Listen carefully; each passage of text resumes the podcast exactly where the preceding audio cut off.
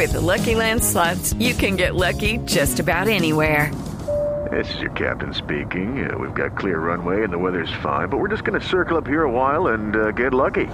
No, no, nothing like that. It's just these cash prizes add up quick. So I suggest you sit back, keep your tray table upright, and start getting lucky. Play for free at LuckyLandSlots.com. Are you feeling lucky? No purchase necessary. Void where prohibited by law. 18 plus terms and conditions apply. See website for details.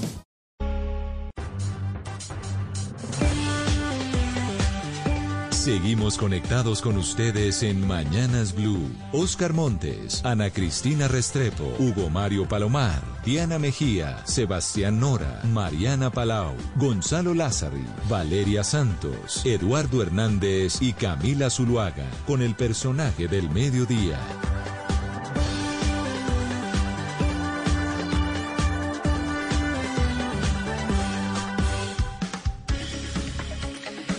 A las 12 del día, 16 minutos. Aquí seguimos conectados con ustedes en Mañanas Blue. Vamos hasta la una de la tarde. Saludamos desde ya a quienes están conectando a través de nuestra transmisión en Facebook Live. Ya tenemos más de 550 personas. Saludamos también a nuestros televidentes de todas las noches, quienes se conectan con nosotros en Noticias Caracol Ahora, el primer canal digital de noticias en Colombia, y a todos aquellos que se conectan en las diferentes frecuencias de Blue Radio alrededor del país. Y sí, empezando semana, tenemos un personaje hoy con nosotros que yo creo que es eh, la persona indicada para hablar de un fenómeno que estamos eh, viviendo en Colombia después de la extradición de alias Otoniel a los Estados Unidos. Se anunció un, paro armado por parte del clan eh, del Golfo y lo estamos viviendo en diferentes zonas del país que se están viendo afectadas precisamente por ese paro armado. Esto ha hecho que también muchos se cuestionen en eh, Colombia qué tanto sirve hoy en día la extradición. Antiguamente los narcotraficantes no se querían ir a los Estados Unidos. De hecho, era lo que decía Pablo Escobar, que prefería una tumba en Colombia que una cárcel en Estados Unidos. Hoy en día parece que los narcotraficantes prefieren todo lo contrario. Prefieren irse a ese país a pagar sus penas allá. Por esa razón, hoy hemos querido invitar al embajador de Colombia en Washington, pero también exministro de la Defensa. Y por eso digo que yo creo que es el personaje idóneo para hablar de este tema, al doctor Juan Carlos Pinzón. Embajador Pinzón, bienvenido a Mañanas Blue. Qué placer tenerlo con nosotros para hablar de un asunto que sin duda está en la agenda nacional en estos momentos. Gracias por estar con nosotros en Mañanas Blue. Camila, buenas tardes aquí en Washington, buenos días allá en, Bogotá. Un saludo para usted y para, obviamente, esa gran audiencia que usted tiene hoy en día. Doctor Pinzón, la primera pregunta es esa, porque nos estamos preguntando desde la extradición de alias Otoniel que ha generado una ola de violencia importante en Colombia que están padeciendo diferentes comunidades, sobre todo en Antioquia, en el Bajo Cauca antioqueño, en Córdoba. ¿Qué tanto sirve hoy en día la extradición?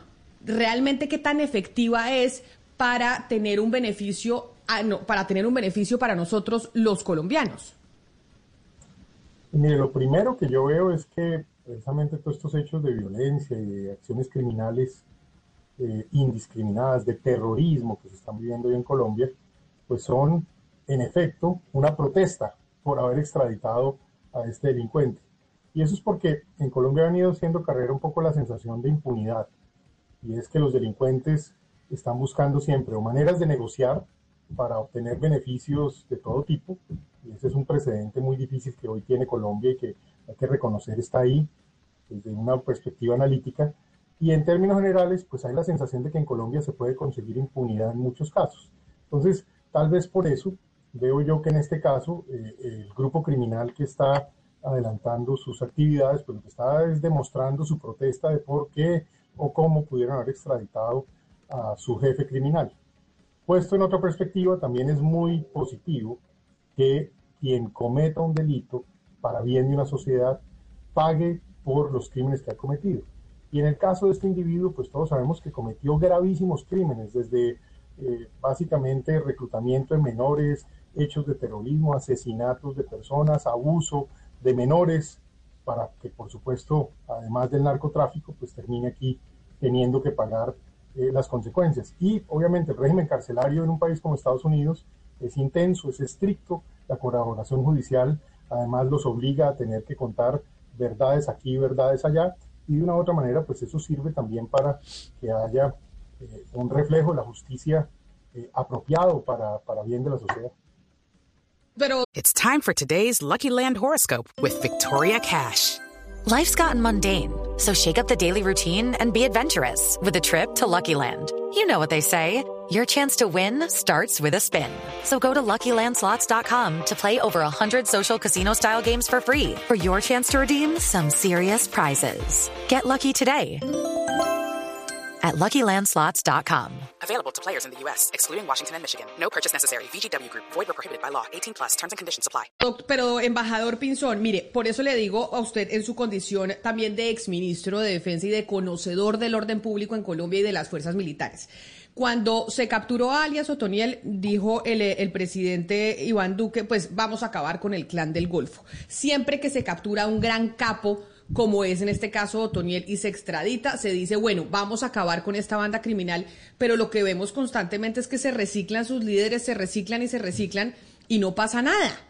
Y no pasa nada y seguimos con la misma ola eh, de violencia. Por eso ahí es donde yo le preguntaba, usted con su conocimiento es, ¿De qué sirve? Los extraditan, hacen este paro armado, hacen la protesta, el señor allá termina en Estados Unidos, pero acá nosotros en Colombia seguimos reciclando líderes de esos grupos al margen de la ley que no desaparecen. Pues Camila, la criminalidad desgraciadamente, y más cuando ha habido manga suelta en otros momentos con el narcotráfico, pues obviamente eh, tiene forma de financiar eh, a muchas actividades y a muchas personas en muchas regiones del país. Eso es una parte de la realidad.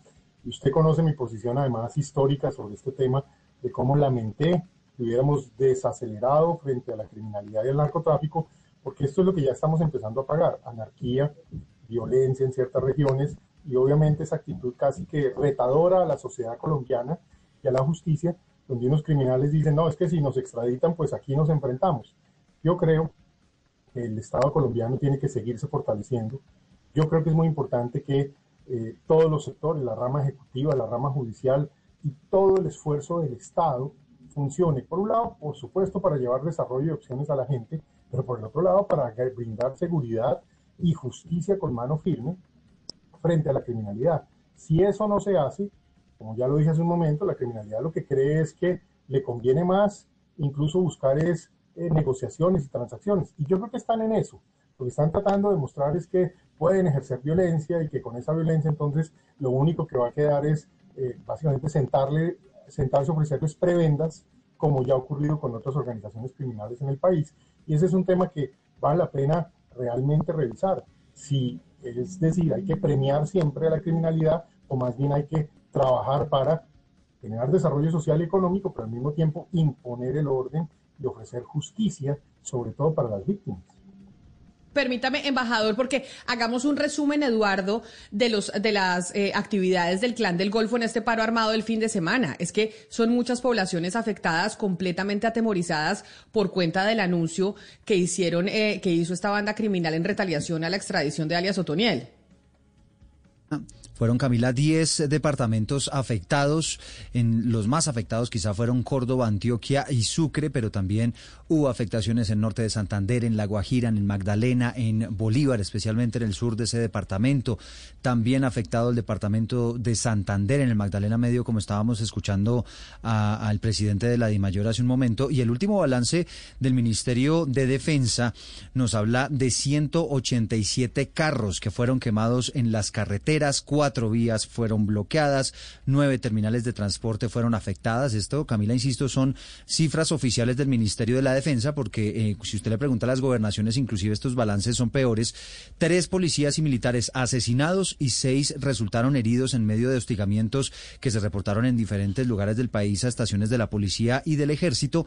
Problemas para 12 municipios de Antioquia en el suministro de gas natural. Problemas en muchos municipios del Bajo Cauca antioquia del departamento de Córdoba también con el tema del abastecimiento, no solamente de alimentos, sino también de medicinas. Y el gobierno nacional ofreciendo una recompensa de hasta 5 mil millones de pesos para encontrar a quienes, según ellos, han liderado este paro armado. Camila, que duró cuatro días, alias Chiquito Malo y alias, alias Siopas.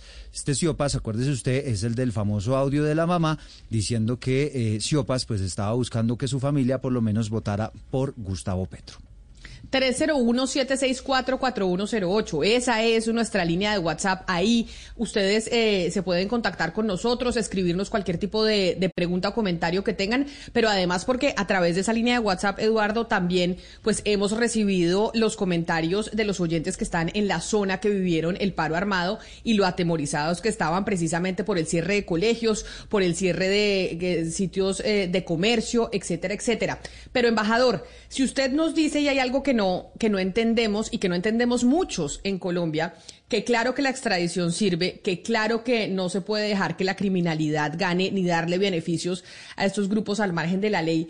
¿Por qué razones que, a diferencia, por ejemplo, de principios de los 90, hoy en día los narcotraficantes prefieren irse extraditados a Estados Unidos? Es que lo que uno empieza a ver es que prefieren irse. Ellos les parece mejor irse a Estados Unidos en extradición que quedarse aquí en Colombia enfrentando la justicia. ¿Por qué? Cuando eso hace unas décadas no era así.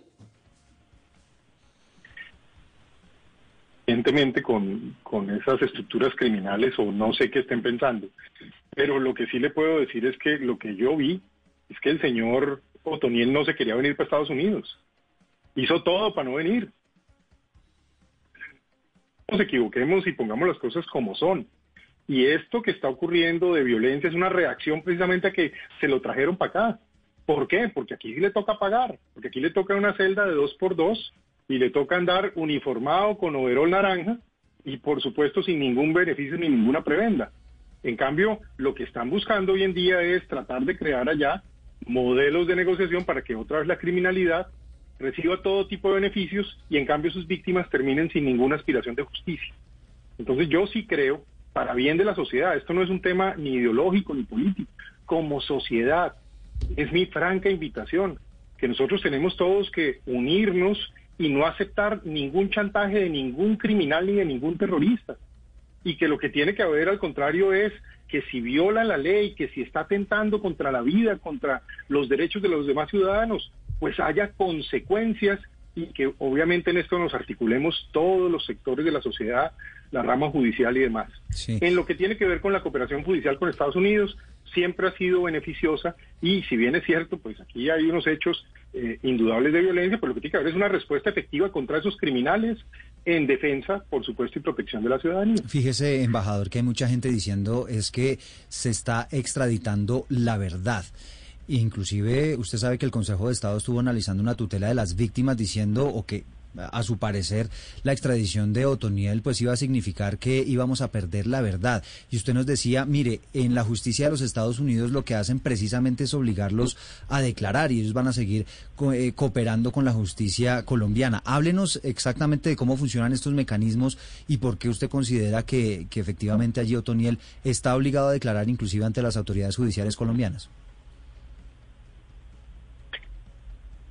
Esa colaboración existe, porque la cooperación judicial entre nuestros países permite precisamente, y de hecho es un compromiso que tienen siempre las autoridades norteamericanas, de permitir que fiscales y jueces colombianos puedan venir a tomar declaraciones de delincuentes que están aquí pagando por sus delitos. Entonces, eso por un lado, y por el otro lado, porque eh, existe también el compromiso, según los casos, en donde esos delincuentes tienen luego que volver a responder ante la justicia colombiana. Entonces, eh, por un lado, lo más importante, que esté pagando por los delitos y que las víctimas se sientan reconocidas por los delitos que cometió. Segundo, frente a las verdades que tenga, sean las que sean. Lo importante es que los jueces fiscales colombianos puedan venir acá y en unas condiciones apropiadas tomar sus declaraciones para que eso sirva para adelantar pesos, investigaciones y fallos judiciales contra ese individuo o contra cualquiera otro que haya cometido los delitos. Pero yo creo que eso es lo que es importante, que veamos, uno, que haya consecuencias por el crimen, que la gente pague por los delitos y dos, que obviamente haya procesos judiciales que exploren las fuentes y la información y obviamente contrasten porque también hay que reconocer algo, ¿no? Una cosa que pasa mucho con los delincuentes y bandidos, ahí ya más por la experiencia que vivimos de, ver cómo funcionaba eso en otros momentos, es que son capaces también de, con tal de obtener un beneficio, pues meter a cualquiera en un problema. Para eso está la justicia, para investigar, verificar y sancionar a quien corresponde. Pero mire, embajador, usted habla de que, de que pues igual ellos los extraditan y después eh, deberían regresar a Colombia a pagar eh, por las penas aquí y a contar la verdad. Pero eh, en realidad existe esa reciprocidad y se lo pregunto porque nosotros acabamos de enviar a Otoniel y pues no los veo muy activamente exigiendo que nos manden a Salvatore Mancuso de vuelta al país. Hay más de mil familias esperando en Colombia a que Mancuso llegue a contar la verdad. ¿Qué está pasando con eso? y en realidad si hay reciprocidad? Se gestiona que ese eh, individuo al que usted se refiere se le envía a Colombia. Y esto de manera permanente tiene documentos tanto de la Cancillería como de las autoridades judiciales en el país haciendo el requerimiento a las autoridades norteamericanas. Entonces esto es lo primero digamos que la gestión, la voluntad y la determinación del Estado colombiano como Estado, el programa judicial. Claro, embajador, la voluntad. Pero ustedes pueden decirle, listo, yo les enviado a Toniel, pero entonces mándenme a Mancuso, es decir, obligarlos desde alguna. Es que, porque es que ustedes pueden hacer la exigencia, pero Estados Unidos ahorita no lo está mandando y nosotros no, podemos hacer nada sino enviarle una nota desde Cancillería. Es decir, ¿cómo podemos exigir reciprocidad? Diga eso, eso sí le confieso que eh, usted tendrá que contar cómo es que se hace eso. Yo por los años de experiencia que tengo en esto, que, pues ya son bastantes, lo que sí sé es que se tramitan y esas cosas terminan pasando. Entonces yo qué creo, en un tiempo seguramente veremos a varios de esos delincuentes siendo regresados a Colombia. ¿Qué es importante en mi opinión? Que en Colombia tengamos la disposición y la voluntad para castigarlos por sus delitos. Porque es que vuelvo a lo mismo. Lo que yo noto que está pasando es que hay mucho interés en ver qué cuentan para ver ellos mismos qué beneficio tienen para su conveniencia y no qué consecuencias hay frente a las víctimas. Entonces yo creo que ese es un balance que es muy importante. Y claro que Colombia tiene el deber, la obligación de seguir insistiendo y presionando para que exista el envío de delincuentes que cumplen sus penas y que si tienen cuentas pendientes en Colombia puedan atender a la justicia colombiana. Y yo creo que aquí han venido muchos fiscales, muchos jueces y también he visto que en el caso, por ejemplo, de la persona que usted menciona, lo he visto incluso eh, a viva voz, en cartas y de manera pública, haciendo manifestaciones de verdades que conocen que es muy importante que nuestras autoridades judiciales, por supuesto, puedan procesar.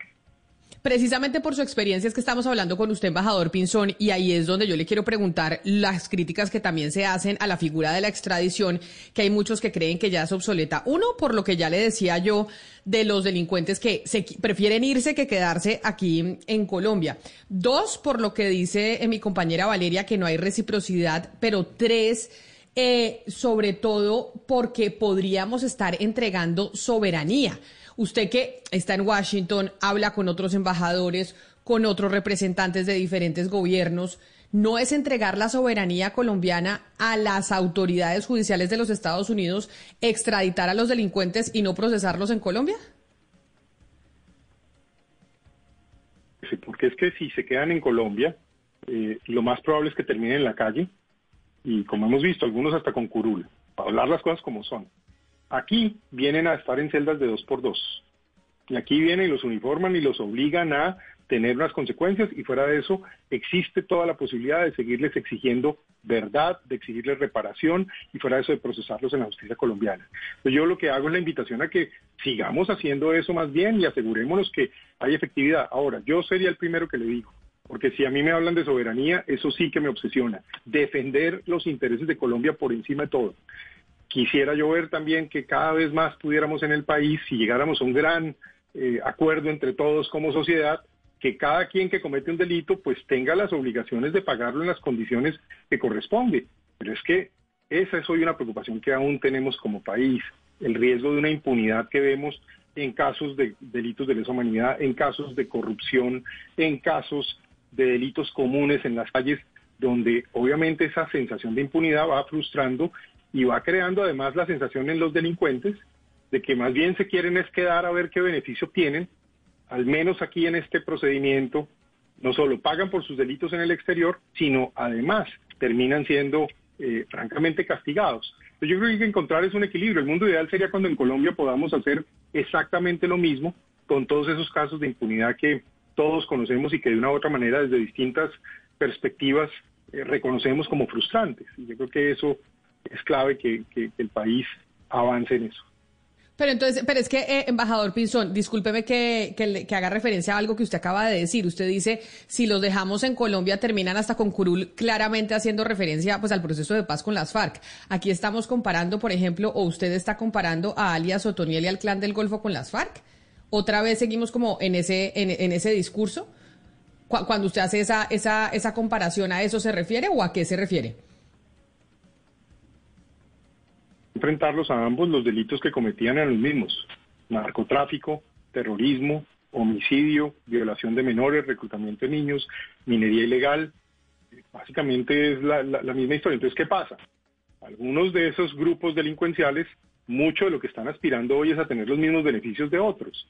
Entonces, ese es un reto que hoy el país tiene y por eso creo como una perspectiva de conveniencia nacional que unos individuos como estos es importante que de todas maneras reciban todo el rigor del castigo, uno para que haya un desincentivo a, la delincuencia, pero otro para que de una u otra manera las víctimas evidencien y la sociedad entienda que puede haber consecuencias. Y el mundo ideal sería que todo esto ocurriera en nuestro propio país, en nuestro propio sistema y que esa claridad estuviera siempre para cualquiera que cometa atrocidades como las que han cometido personas de las que estamos conversando. Pero, ministro Pinson, a mí me da la impresión que la figura de la extradición se volvió un fin en sí mismo, algo ejemplarizante y punitivo y en el fondo no efectivo atacando qué es lo que nos importa, que es el tema del narcotráfico. Y le voy a traer cifras que usted debe conocer mejor que yo. En el 2012 el país estaba en producción de toneladas de cocaína entre 280 y 310 al año. Ahorita ya estamos por encima de las 1.230. Supone un aumento del 400% en la última década. Mitad con una política Juan Manuel Santos y mitad de Iván Duque, políticas totalmente diferentes. O sea, al final podemos extraditar a 200, 300 personas, pero si la producción sigue aumentando, pues ¿cuál es el objetivo? O sea, mire, y en eso yo creo que usted eh, lo he visto por ahí en vinos diciendo cosas y me parece muy acertado sus análisis y lo respeto. Eh, yo pues entenderá que, que yo a ese tema le he gastado, ahí sí que es cierto, un pedazo de mi vida con mucho interés. Esos años que usted menciona de las menores producciones de coca y cocaína, tengo el honor de decir que son los años que me correspondieron a mí como ministro de Defensa y que precisamente fueron la consecuencia no de mi gestión, sino la gestión de miles y miles de soldados, policías fiscales durante cerca de 10, 12 años, que fuimos bajando la producción de coca y cocaína hasta el punto mínimo en el año 2012 y 2013. Y esto lo digo porque esta historia la he contado en otros momentos. Desgraciadamente se tomaron decisiones. Y yo estoy en un momento en la vida, ¿sabe? En que yo ya no estoy en, juzgar personas si, si para bien o para mal, pero también uno tiene que reconocer que cuando se toman decisiones hay consecuencias, algunos anunciamos esas consecuencias y hoy yo creo que estamos en el momento por lo menos de revisar qué hacemos con eso. Por eso valoro tanto sus opiniones porque usted tiene una perspectiva, puede que uno la comparta o no, pero es una perspectiva que adiciona. ¿Qué veo yo? Una vez nosotros paramos la lucha del narcotráfico como me tocó a mí hacerla, lo único que pasó es lo que yo preví en ese momento y lo dije y me costó hasta personalmente.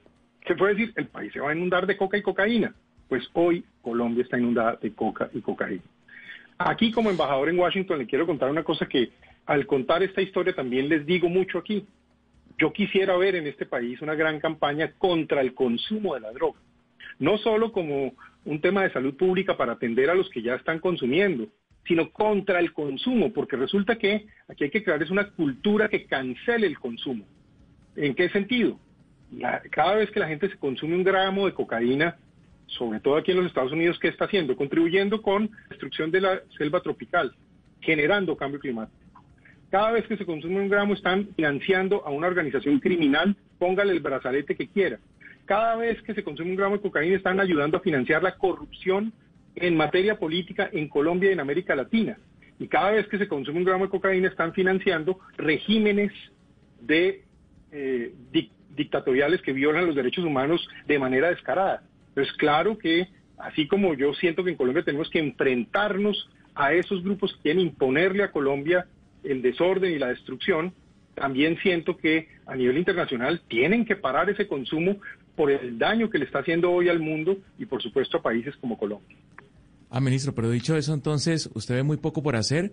Es decir, ¿se podría replantear la política antidrogas en Colombia y que eso tenga algún efecto, así no se hagan campañas como las que usted propone en Estados Unidos contra el consumo? Ya se replanteó la política antidrogas. Eso ocurrió exactamente. With the Lucky Land slots, you can get lucky just about anywhere. This is your captain speaking. Uh, we've got clear runway and the weather's fine, but we're just going to circle up here a while and uh, get lucky. No, no, nothing like that. It's just these cash prizes add up quick. So I suggest you sit back, keep your tray table upright, and start getting lucky. Play for free at LuckyLandSlots.com. Are you feeling lucky? No purchase necessary. Void where prohibited by law. 18 plus terms and conditions apply. See website for details. En el año 2015. Eh, y me costó a mí, incluso mi salida del Ministerio de Defensa en su tiempo. Y como digo, lo digo de manera cándida y, y con amor por el país y mirando para adelante. ¿Y cuál fue la consecuencia de replantear eso? Se dijo, no, es que ahora se le va a entregar plata a los campesinos, ellos entonces van a dejar de cultivar porque entonces las FARC se van a desmovilizar y ahora, mejor dicho, se acabó eso. Pues no se acabó, se multiplicó por cinco. Entonces, ¿qué pasa?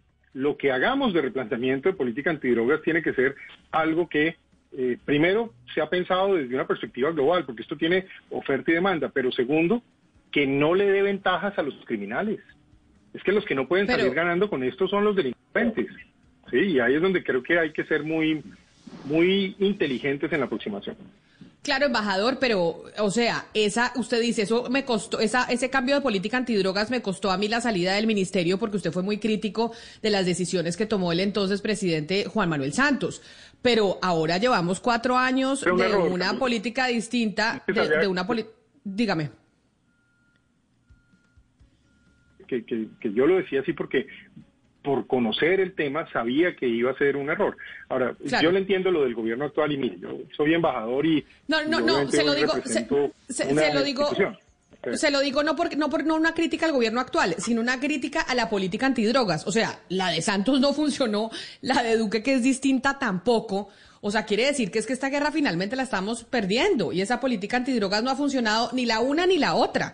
Porque como decía Sebastián, estamos inundados en coca, Pero- sin importar cuál sea la, eh, Pero la no- política que apliquemos. Y esa reflexión yo la entiendo, pero es que uno no puede mirar eh, eh, hoy versus ayer así nomás, sino hay que mirar todo lo que ha pasado. Camila, nosotros sí fuimos efectivos durante 10 años, 12 años, reduciendo la producción de coca y cocaína.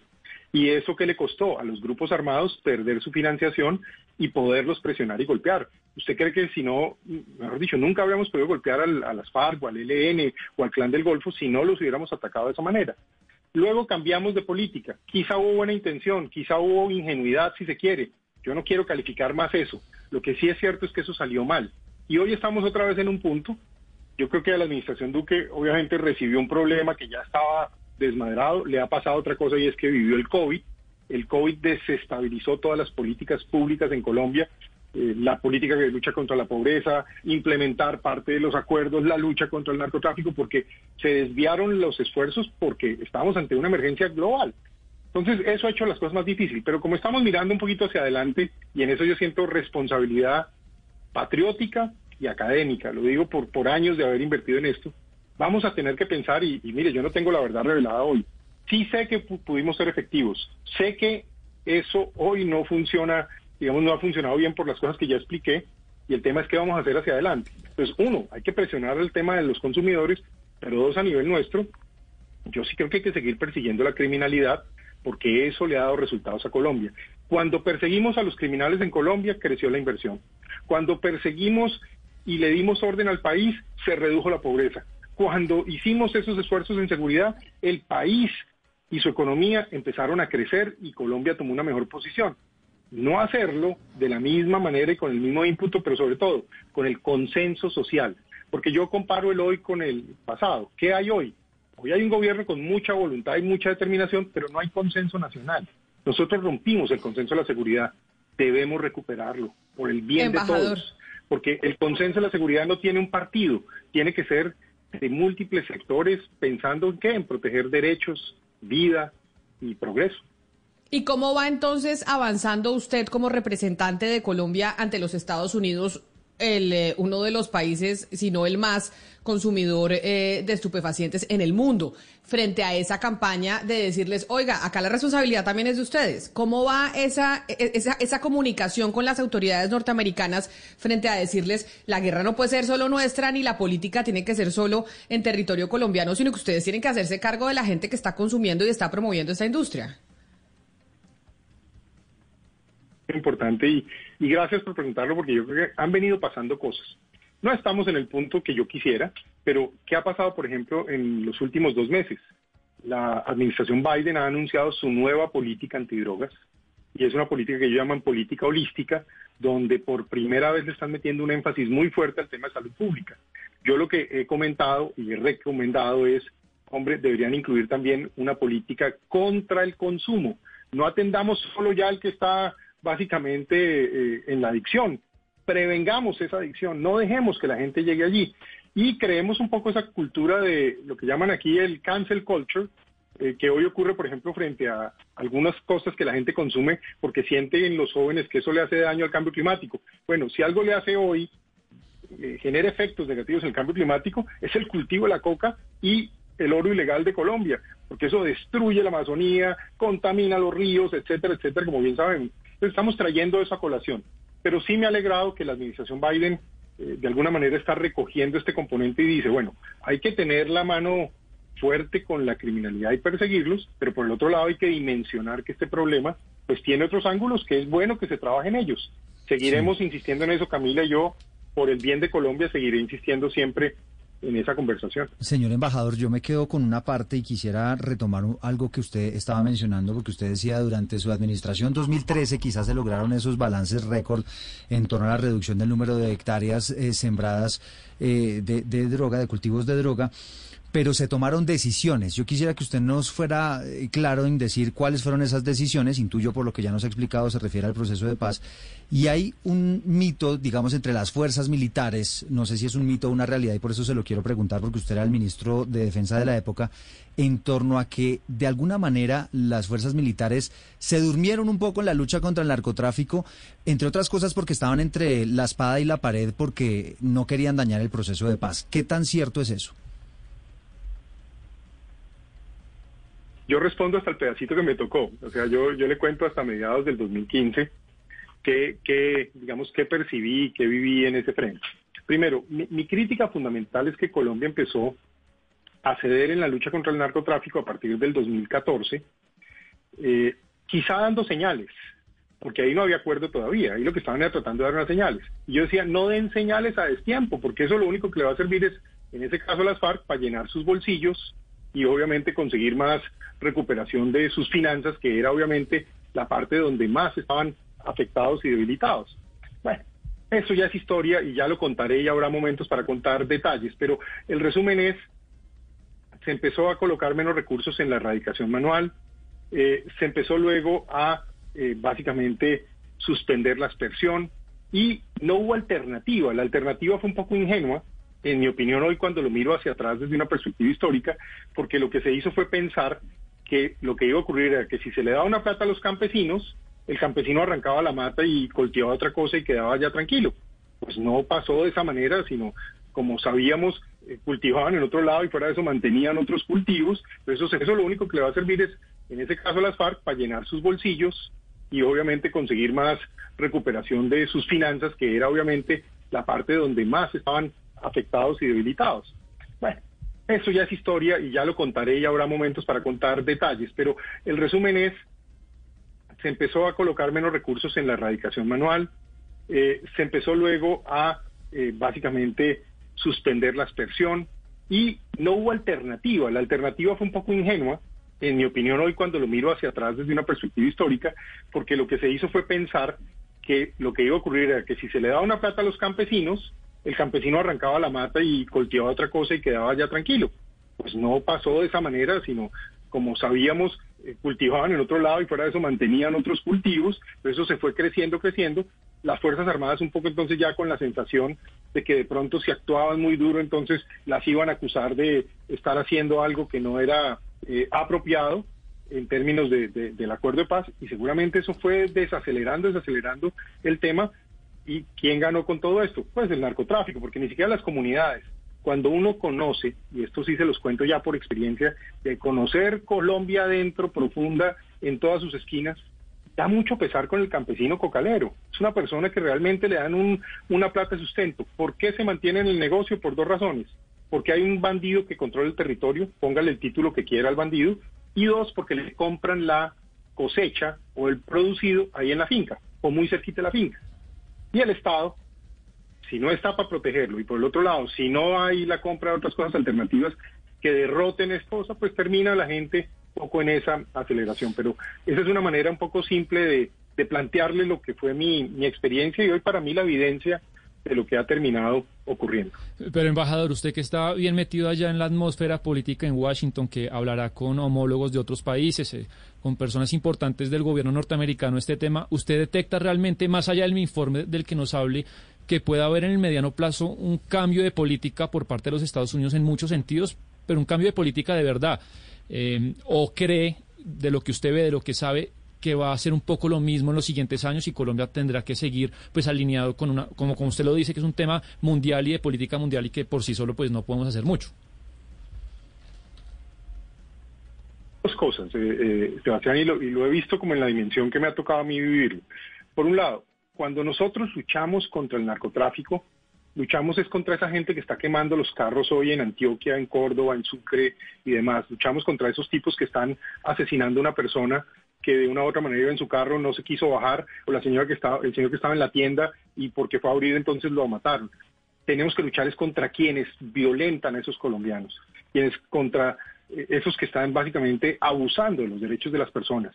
Ahí es donde el Estado colombiano tiene que seguir fortaleciendo y ya digamos lo que hicimos mal en el pasado, pues lo que está mal está mal y hay que ser pragmáticos y corregir, pero el Estado colombiano tiene que seguirse fortaleciendo y hay que alinear la justicia con el Ejecutivo para proteger más y mejor los derechos. La cooperación con Estados Unidos nos ha servido para qué? Para fortalecer esas capacidades y nos seguirá sirviendo un poco para eso y como lo dije al principio de esta conversación, seguramente para imponer de manera más directa castigo a ese que si se queda en Colombia posiblemente no reciba el castigo apropiado. Pero pensar en ese cambio definitivo de política, yo veo que esto sí ha ido cambiando. También se lo digo, Sebastián, hoy no estamos en el mismo punto aquí en Estados Unidos de hace 5 o 10 años. Hoy, por ejemplo, el hecho de que ya se hable desde la oficina del SAR Antidrogas de una política holística, eso ya es un paso que parece un brinco cuando yo miro cómo era la conversación hace 10 años. Eso no se hablaba, hoy se habla de esto. Se habla de, básicamente de, salud pública, de otras cosas. Yo creo que estamos recorriendo el camino para que de aquí a unos años se empiece a hablar de consumo y ojalá se cancele la cultura del consumo de la cocaína, porque le hace mucho daño a Colombia y como lo dije antes, financia hoy hasta el régimen del vecino, financia hoy eh, corruptos políticos en toda América Latina, eh, financia grupos armados, los carteles mexicanos, los violentos colombianos, etcétera. Entonces, por supuesto que esto hay que dimensionarlo y poder además trabajar cooperativamente, porque nadie solo puede con eso. Embajador, usted en estos micrófonos ha dicho que Otoniel hizo todo lo posible por no irse para Estados Unidos, para que no lo mandaran allá. Pero la verdad es que, como ha pasado con otros extraditados colombianos, si él llega allá y empieza a cantar, empieza a hablar todo lo que sabe sobre los carteles mexicanos, pues probablemente le rebajen la, pena. Eso ya ha pasado con otros extraditados colombianos. Y ese de alguna u otra manera se vuelve el dilema para el significado de la amenaza que puede representar la extradición para estos criminales. Que si les rebaja bajan la pena porque ellos cantan y a la misma vez no sienten el peligro de ser extraditados y pues siguen eh, con una cultura de criminalidad después de que se les rebaja la pena y salen libres. ¿Cuál ha sido la política del presidente o del gobierno del presidente Iván Duque para contrarrestar este efecto? ¿Qué han hecho ustedes y usted como embajador en Estados Unidos para que este tipo de cosas no pasen? ¿Qué, he percibido? Eh, primero, vuelvo a lo mismo el señor le aseguro que está pasando más trabajo que lo que estaba pasando antes. Porque eso de estar metido en una celda de dos por dos, teniendo que hacer fila hasta para ir al baño, eh, uniformado, eh, básicamente saliendo esposado para cualquier actividad que tenga que ir. Le aseguro que no debe ser eh, lo que ese señor se imaginó y al contrario pensaba que usando su influencia eh, política y armada en un país como el nuestro, posiblemente iba a obtener unos beneficios y acomodarse. Pues precisamente eso es lo que ya no tuvo.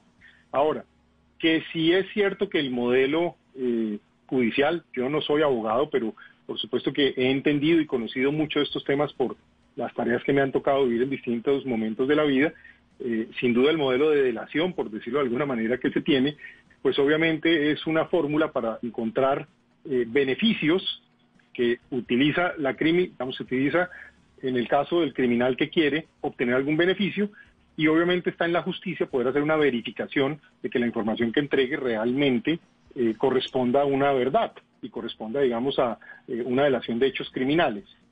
Lo que es importante hoy, a su pregunta directa, ¿qué es lo que nosotros hacemos todos los días en, este, en esta tarea de la embajada y en nuestro diálogo con el Departamento de Justicia? O en las visitas que en un momento dado hace la misma Fiscalía General de la Nación. Es hablar de los casos que están abiertos en Colombia por parte de personas que están aquí presas.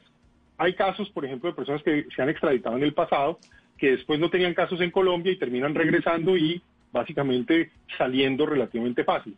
Y hay otros casos de individuos que no solo tienen obligaciones penales aquí en los Estados Unidos, sino que también tienen casos abiertos en Colombia y que esos casos siguen eh, su marcha y que obviamente el requerimiento de las autoridades judiciales colombianas es que estas personas luego se presenten ante la justicia colombiana.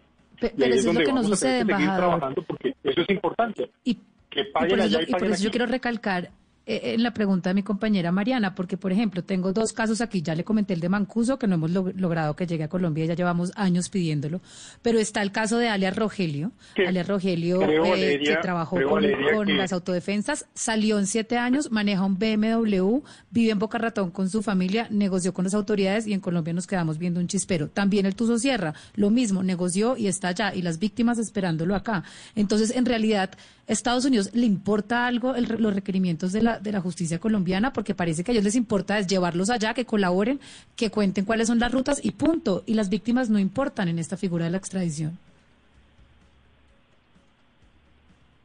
Así como hay esos casos, hay otros de personas que también han regresado a Colombia y han ido ante la justicia colombiana y posiblemente estén presos en este momento por tener casos abiertos. Mira, el, tema es, es crítico y eso que usted plantea es parte un poco de un debate que está acumulado, digamos que lleva muchos años dándose. No es la primera vez que se habla de esto, pero lo que sí es cierto es que no solo aquí, muchos de estos delincuentes vienen y pagan unas condiciones donde realmente hay un castigo, sino muchos de ellos siguen con procesos abiertos en Colombia y tienen que responder ante la justicia colombiana en los casos que corresponden. Ahora, le decía yo, en el modelo judicial que se tiene, donde hay delación y demás, es indudable que aquí le ofrecen unos beneficios a algunos de esos criminales. Hay beneficios para aquellos seguramente que no tienen cierto tipo de casos abiertos en Colombia, no lo habrá para otros. Pero entonces, embajador, somos conscientes y reconocemos desde las autoridades colombianas, usted como representante de, diplomático de Colombia ante los Estados Unidos, que no hay garantía efectivamente de que los narcotraficantes que son extraditados a Estados Unidos realmente terminen colaborando con Colombia y con la justicia colombiana. O sea, eso no se puede garantizar porque tenemos casos de delincuentes, narcotraficantes extraditados que han eh, delatado a otros narcos, han delatado rutas, les dan beneficios, se quedan allá felices viviendo la buena vida y en Colombia pues no volvimos a saber de ellos. que la gente viva tan buena vida en celda 2x2. Eso es lo primero, digamos, y como lo he dicho, en el caso de muchos de estos bandidos realmente terminan pagando con Step into the world of power, loyalty, and luck. I'm gonna make him an offer he can't refuse. With family, cannolis, and spins mean everything. Now, you wanna get mixed up in the family business. Introducing The Godfather at ChumbaCasino.com. Test your luck in the shadowy world of The Godfather slot. Someday, I will call upon you to do a service for me. Play The Godfather now at ChumbaCasino.com. Welcome to the family. No purchase necessary. VGW Group. Void where prohibited by law. 18 plus. Terms and conditions apply. y no teniendo un poco los beneficios que eh, hemos visto en algunos casos en Colombia, en los que no veo que mucha gente diga mucho. Y creo que ahí deberíamos ser como enfáticos. Es que cómo va a ser que haya personas que han cometido los delitos que han cometido y no tengan consecuencias. Por lo menos aquí arranquemos porque vienen y la pasan mal y sufren eh, un costo por sus delitos. Segundo, sí en el modelo de cooperación judicial que tiene Colombia, fiscales y jueces precisamente pueden hacer requerimientos y reciben oportunidad, espacio y obviamente toda la autonomía de autoridades norteamericanas para tomar declaraciones, para precisamente alimentar casos, como hemos visto en múltiples casos que incluso terminan saliendo a la opinión pública. Y hay casos en donde hay negociación, en esa negociación hay delación, esa delación tiene impacto en la justicia norteamericana y hay muchos otros casos en donde los procesos judiciales en Colombia siguen abiertos y existe la posibilidad de que esos delincuentes vayan al país y también respondan por los delitos de acá y los de allá pero en últimas en condiciones bien estrictas y eh, básicamente bastante eh, que implican bastante consecuencia para su vida. Pero entonces me parece importante cerrar con, con, esa conclusión, embajador Pinzón, agradeciéndole enormemente su tiempo y haber estado dispuesto a responder estas preguntas que además son tan coyunturales por el caso de la extradición de Otoniel y el paro armado. Hay posibilidad de colaboración, más no garantía. O sea, no es garantizado que cualquiera que se vaya extraditado va a colaborar con la justicia con la justicia colombiana, sino que existe la posibilidad, pero no pero no se garantiza. Parte de la cooperación judicial que jueces y fiscales colombianos pueden requerir cuando quieran la información que necesiten. Y obviamente eso es todo un tema de procedimiento y de tareas, pero claro que está. Y la otra conclusión, eh, citando un poco lo que planteó el presidente Duque cuando la extradición de este individuo eh, del que se hace mención, del tal Otoniel. Se explicó muy bien que el individuo es extraditado y existe el compromiso de que debe volver a Colombia a pagar por sus delitos. Que así sea y que así se hagan las gestiones y las hagamos siempre para que eso ocurra. Porque lo que importa es que las víctimas en Colombia no queden, como empiezan a sentir en muchos casos, que hay pues esa impunidad en crímenes de lesa humanidad, impunidad en corrupción, impunidad en delitos comunes en la calle, donde básicamente no pasa nada con quienes han violentado o abusado con la vida de tantos colombianos. Y yo siempre en esto digo que tengo una posición, ahí no hay colores ni hay sabores ideológicos, el que es bandido es bandido y tiene que pagar. Eso es lo que creo que debería pasar y debería ser otra vez el consenso nacional por la seguridad y la justicia. Pues es el embajador de Colombia en Washington, pero además exministro de la Defensa. Y por eso yo desde que empezábamos entrevista, esta entrevista decía, es el personaje idóneo para hablar de la figura de la extradición, de lo que pasó con alias Otoniel y el eh, paro armado del clan del Golfo. Ex, eh, embajador eh, Pinzón, mil gracias por haber estado con nosotros hoy aquí en Mañanas Blue, por habernos regalado estos minutos de su tiempo y de su agenda, que yo sé que es bastante apretada. Feliz tarde allá en Washington. Verla y un saludo para toda su mesa de trabajo y para todos los que nos escucharon. Me encanta saludarlos. Fuerte abrazo. Un saludo muy especial. Estábamos hablando ahí con el embajador Juan Carlos Pinzón, embajador de Colombia en Washington, pues en Estados Unidos, a donde se fue alias Otoniel extraditado y que nos tiene pues con ese paro armado de cuatro días que tuvo atemorizada la población de diferentes departamentos del país. Nosotros vamos a hacer una pausa, nos despedimos, les agradecemos por haber estado conectados a través de las diferentes redes sociales y en las diferentes frecuencias que tenemos de Blue Radio alrededor del país. Hacemos una pausa y sigan conectados con toda la programación de Blue. Hey guys, it is Ryan. I'm not sure if you know this about me, but I'm a bit of a fun fanatic when I can. I like to work, but I like fun too. A thing. And now the truth is out there. I can tell you about my favorite place to have fun. Chumba Casino. They have hundreds of social casino style games to choose from with new games released each week. You can play for free anytime, anywhere and each day brings a new chance to collect daily bonuses. So join me in the fun. Sign up now at ChumbaCasino.com. No purchase necessary. Void prohibited by law. See terms and conditions. 18 plus.